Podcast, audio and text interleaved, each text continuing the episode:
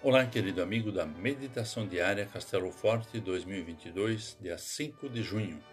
Hoje vou ler o texto de Frederico da Silva Reis, com o título Sendo Guiados como Filhos.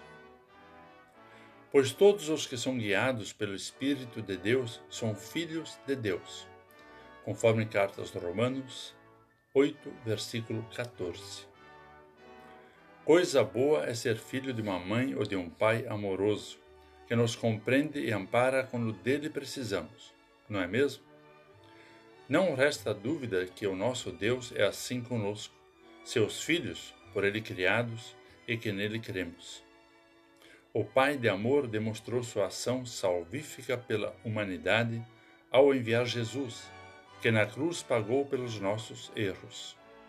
Assim, ele nos concedeu o maior amparo de que precisamos, pois nos tornou herdeiros da vida eterna e co-herdeiros com Cristo.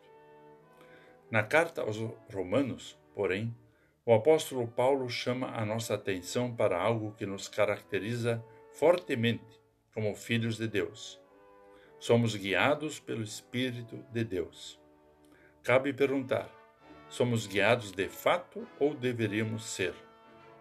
Nos dias de hoje, somos tentados a nos deixar guiar por lideranças políticas, artísticas, esportivas e até mesmo religiosas.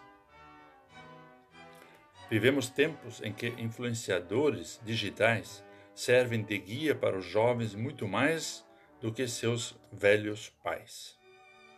Entretanto, quando nos deixamos guiar pelo Espírito de Deus, podemos ficar tranquilos em relação aos rumos que a nossa vida irá tomar, pois a certeza de que Deus está no comando nos traz segurança para orar e buscar em Sua palavra as respostas para nossas dúvidas e nossos problemas.